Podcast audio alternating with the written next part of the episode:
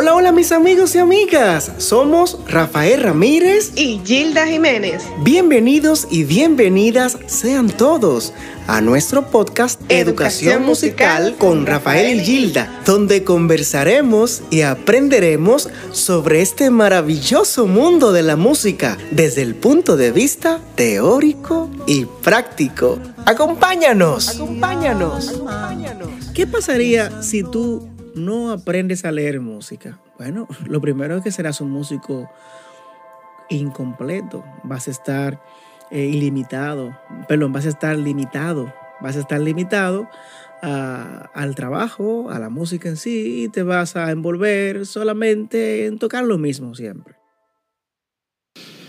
Además de que corres el gran riesgo de ser eh, descartado de, proyectos. O sea, si yo soy productor musical y, y, yo sé que tú no lees música, pues yo no te voy a llamar a trabajar. Yo llamo a trabajar a X o J persona que pueda leer el papel y, me va a tocar lo que yo quiero escuchar. Ahora vamos a hablar acerca del proceso de la lectura musical.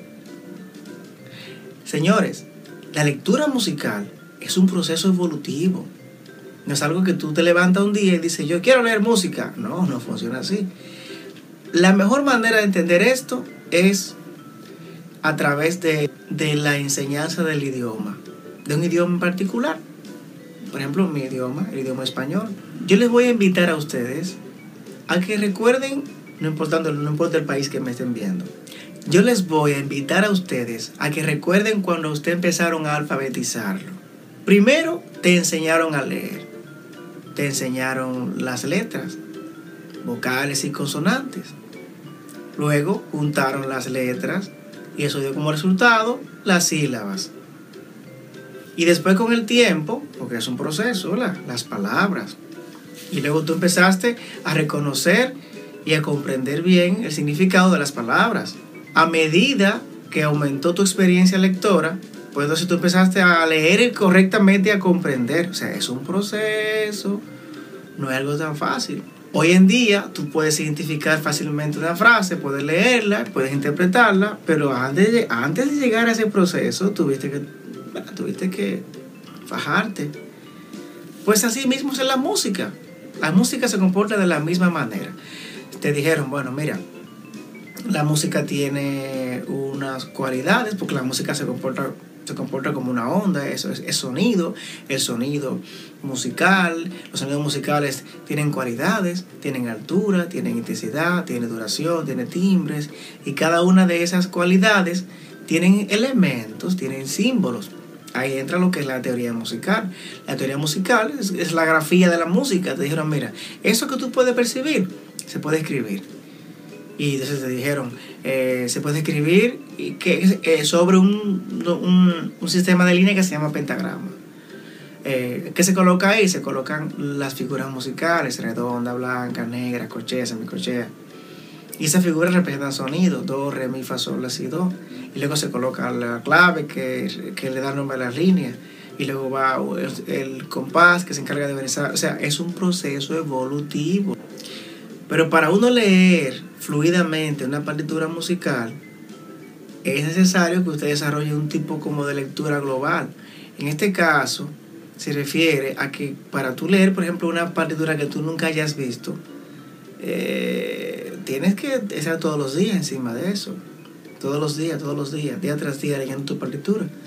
Y sí, es, es recomendable que sea música nueva. ¿Qué debo yo hacer para poder lograr leer una partitura? Bueno, aparte del conocimiento teórico de cada uno de los símbolos, rápidamente hay que identificar los intervalos por movimientos ascendentes, descendentes o por saltos. Hay que identificar patrones de escalas, patrones rítmicos, patrones melódicos, acordes. Para leer música hay que tener mucha regularidad y mucha constancia. O sea, yo sé que es más fácil tomar un instrumento y tocar la guitarra, la flauta. Y sé que leer música es un poquito complejo. Sé paciente, no te compliques la vida, cógelo suave. Es importante que tengamos un plan, una rutina diaria de lectura. es recomendable que usted no solamente lea el mismo ejercicio que tiene que hacer, sino que usted pueda leer música nueva, escrita, obviamente, ¿verdad? Leer música nueva, leer, inclusive hasta leer obras que no sean de su propio instrumento. ¿Entienden? Es recomendable que usted sepa hacer eso o que usted haga eso todos los días para que su habilidad lectora se desarrolle. Hay tres materias importantes que usted tiene que dar para poder leer música de manera obviamente fluida. La primera materia que tiene que dar es la rítmica, la lectura rítmica. Lectura del ritmo, de la melodía en cuestión que usted va a tocar. Esta materia permite saber, permite conocer y dominar cómo se interpreta cada figura musical. Es decir, a entender la duración de cada figura musical, ya que las figuras musicales son como códigos, o si se quiere decir, eh, son letras del alfabeto musical, que así se convierte en todo un idioma musical, señores. Vamos a ver un ejemplo. Tenemos el ejemplo del lenguaje chino, o el japonés, o el turco, o el idioma árabe son muchos idiomas y cada idioma tiene su código y tiene sus reglas. Pues la música por igual. Del mismo modo, las figuras musicales son el, el abecedario musical, por así decirlo. El lenguaje musical que los verdaderos músicos pueden entender. Recuerden que la música es un lenguaje universal. La redonda será, será, la redonda donde quiera que usted vaya y durará cuatro tiempos según el compás, obviamente. Ahora hablaremos de la segunda materia que hay que tener en cuenta para leer música, el solfeo. De manera tradicional, el solfeo se define como, como el arte de bien medir. Ustedes, han visto las personas haciendo esto con la manito, a veces lo hacen a dos, a tres o a cuatro. Es el arte, un, tres, cuatro. El solfeo es el arte de bien medir y entonar no sé si es un do, pero do, si, la, sol, sol, la, si, do, re, si, do. No sé si es un do, pero, pero está entonado, ¿verdad? Está entonado y está medido, eso es solfeo, pero hay que leer lo que se va a medir. Vamos a definir el solfeo de otra manera también. Es un método de entrenamiento musical. Es un método de entrenamiento musical que es utilizado para la enseñanza de la entonación mediante la lectura de una partitura. Es un método de entrenamiento musical es utilizado para la enseñanza de la entonación mediante la lectura de una partitura. O sea, donde está escrita la música, obviamente. Consiste en entonar qué cosas se entonan. Se entonan sonidos, sonidos que se unen en intervalos, eh, se entona melodía, em, respetando sus valores determinados, o sea, su, duración. Hay que respetar la duración. Cuando usted lee una partitura, tiene que respetar su duración. No puede ser a lo loco, ¿verdad? Eh, sus valores rítmicos, su duración. Tiene que respetar la medida metronómica, o sea, el tiempo con que, con que el compositor quiere que se lea esa partitura. Consiste en entonar. ¿Qué se entona en una partitura? Buenos sonidos que se unen y forman intervalos, melodías, patrones melódicos, frases en frase. Eh, o sea, usted va a, leer, va a entonar respetando los valores de cada una de las notas. Sol, fa, mi, re, do, si, la, sol. ¿Se dan cuenta? Entonces, lo que yo estoy haciendo es leyendo la, la nota que está en la partitura musical. Para uno poder estudiar el solfeo, hay que hacerlo de, mediante dos maneras o dos submétodos, vamos a llamarlo así. El solfeo hablado y el solfeo entonado. El solfeo hablado te permite un conocimiento inmediato de las notas que están en el pentagrama. Veamos este ejemplo. Dejamos, por ejemplo, la, canción Yesterday, que van a ver aquí, aquí o del lado de la pantalla.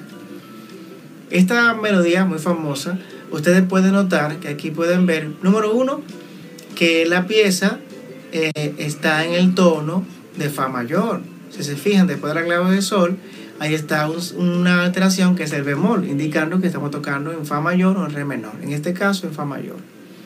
Pero ustedes pueden ver aquí que tenemos cuatro negras, un tenemos el compás, cuatro cuartos, y tenemos cuatro negras.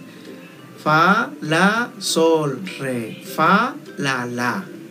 Fa, la, sol, re. Fa, la, la. Yo voy ahora a entonar eso. Fa, la, sol, re, fa, la, la. Acabo de solfear. Fa, la, sol, re, fa, la, la. Como pueden ver. Si yo voy a emplear el método de la lectura hablada, en vez de yo entonar la melodía, que sería fa, la, sol, re, fa, la, la, en vez de yo entonarla, yo voy a hablarla, o sea, sin altura y voy a medir igual a 4. 1, 2, 3, 4. Fa, la, sol, re. Fa, la, la. Eso se le llama solfeo hablado. O sea, leer las notas musicales sin altura.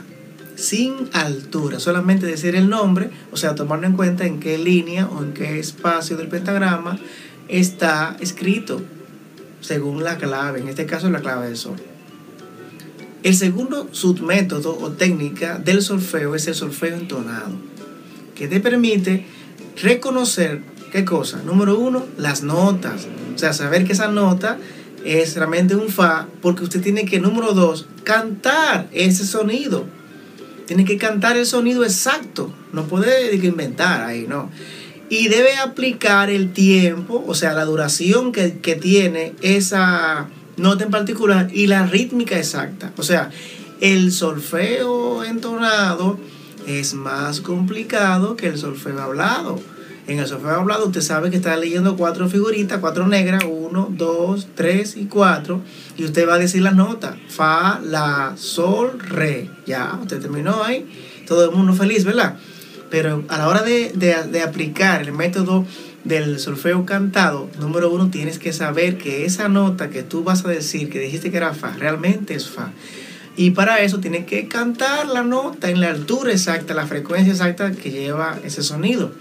Debe aplicarle su tiempo exacto, su duración exacta, no puede cortar nada. Cuando usted habla la nota, usted la habla, fa, la, sol, re. Usted lo dice así como, como usted puede hablar.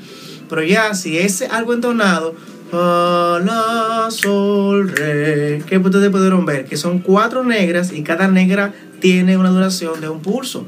Hay que respetar eso. Bien. Entonces, repito, hay dos técnicas para leer solfeo. Número uno, el solfeo hablado, que solamente decimos el nombre de las notas. Y el solfeo cantado o entonado, que tiene que ver con la eh, entonar, cantar el sonido que usted ya habló. Te dijo que es un fa, cántese en fa para ver si es verdad que es un fa. Eh, y debe aplicarle el tiempo que lleva y también la rítmica por igual. ¿Dónde podemos encontrar solfeos hablados y solfeos entonados? El libro eh, ejemplar para eso, número uno, Pozzoli, el método Pozzoli. Ese es el método, o Pozzoli, ¿no? Ese es el método número uno por excelencia para la lectura hablada y entonada. Luego de él le sigue el método eslava, que es eh, solamente eh, cantado, pero si lo vamos a poner en este orden, sería número uno, el, sol, el pozoli, el pozoli. Número dos, solfeos de los solfeos, solfeos de los solfeos. El número tres, el eslava, el eslava y número cuatro, el método Roque Cordero. Son los cuatro métodos que yo eh, he utilizado, eh, de los cuales también he aprendido y he utilizado también en mis clases privadas con mis estudiantes. Eh, son cuatro libros muy importantes que todo lector o todo músico debe tener. Ahora vamos a ver la gran importancia del solfeo. A ver, vamos allá. El solfeo te proporciona increíbles beneficios. Al momento de hasta sacar notas de oído, señores, el que sabe solfeo puede, puede desarrollar también el perfect pitch o oído perfecto y puede, puede escuchar una, una melodía cantada o entonada por cualquier instrumento y puede reconocerla, hasta puede escribirla a través del solfeo. Eh, no solamente eso, sino también que puede, que te permite eh, a que cuando tú escuches unos arreglos musicales puedas, puedas determinar, ah, mira, por ejemplo, en, en, en, en, un cuarteto de cuerda. Bueno, aquí tenemos el cello que tocó la tónica. Ah, pero mira aquí, eh, eh, aquí hizo una apoyatura en la viola. Ah, pero el violín hizo un mordente. Ah, pero mira Aquí se movió, aquí hay una cuarta justa entre el violín primero y el violín segundo. O sea, todo ese tipo de cosas usted puede identificarla a través del solfeo. También te permite apreciar mejor una, la musicalidad del arreglo en cuestión, porque tú estás viendo la música como un todo, en vez de enfocarte en, en tu instrumento, que normalmente los músicos somos así, los músicos instrumentistas solamente nos enfocamos en nuestro instrumento. También eh, te permite leer partituras a primera vista, señores. Eso es muy importante, como mencioné ahorita. Eso es muy importante leer a primera vista una música, la música. Ya les hablé de los beneficios que tiene esto. Y también te permite escribir o componer tu melodía sin necesidad de tener un instrumento musical. Yo conozco varios músicos que hacen eso, son pocos, pero sí conozco varios músicos que pueden escribir eh, o componer música sin tener, sin tener en la mano un instrumento para una referencia melódica. De hecho, conozco un músico a cual respeto mucho, eh, su nombre no lo diré por acá, pero nada, es un músico dominicano que él tiene la capacidad de poder escuchar un, arreglo musical y él te transcribe en el papel todo lo que va a hacer. Y eso es una gran habilidad que se desarrolla a través de la lectura musical y también del oído y el conocimiento de la de, las, de los arreglos y todo eso, la técnica de composición, o sea, son muchísimas cosas. La tercera materia del solfeo es el entrenamiento rítmico auditivo o como también muchos le llaman, la audio perceptiva. Esta materia te permite poder, vamos a decirlo así, aprender a escuchar todo lo que tiene que ver con figuras musicales, con sonidos, te permite reconocer qué tipo de sonido o, frases están, qué tipo de sonido o qué tipo de frases se están empleando en un, arreglo, en un, instrumento que esté tocando o cantando, si es la voz en este caso. Y te permite transcribirlo, pero con una exactitud increíble. Por ejemplo, yo voy a dar este, este ejemplo la, el entrenamiento rítmico auditivo te permite hacer esto. Si tú eh, tienes un profesor de música y él te dice, yo quiero que tú me escribas este ritmo. Ese ritmo. Tres y... Para ustedes que quizás no sepan leer música, quien esté viendo este video dirá, bueno, él simplemente está aplaudiendo. Pero en realidad no es un simple aplauso, es ritmo que estoy tocando. Y ese ritmo, ritmo está en compás 4 cuartos. Entonces, ¿qué se hace? Se escribe la línea de tiempo, ¿sí? Y luego se escribe el compás, en este caso 4 cuartos. Ta, una negra, ta, ta, dos corcheas, ta, ta, dos corcheas en el tiempo, y ta, otra negra en el cuarto tiempo. Todo quedaría así. Ta, ta, ta, ta, ta, ta. Entonces se dan cuenta como yo acabo de decir algo o más bien tocar algo, y ese algo se escribió con una simbología. Eso es una de las grandes ventajas de, que te permite, o, lo que te permite hacer eso, tú poder escuchar algo que, otro tocó, respete el tiempo y todo eso, eh, y poder transcribirlo, es, el, es la materia del entrenamiento rítmico auditivo o audio perceptivo. Y hasta aquí otro episodio de Educación Musical con Rafael y Gilda. Si te ha gustado, pues no olvides compartirlo. Compártelo con tus amigos y amigas. Y recuerda que puedes encontrarnos en nuestras redes sociales como Rafa Ramírez Music en Instagram, Facebook, en Twitter y también en nuestro canal de YouTube Rafa Ramírez Music, donde encontrarás mucho contenido. Así que te invitamos a seguirnos. Educación, musical, con Rafael y Gilda. por tu sangre redimido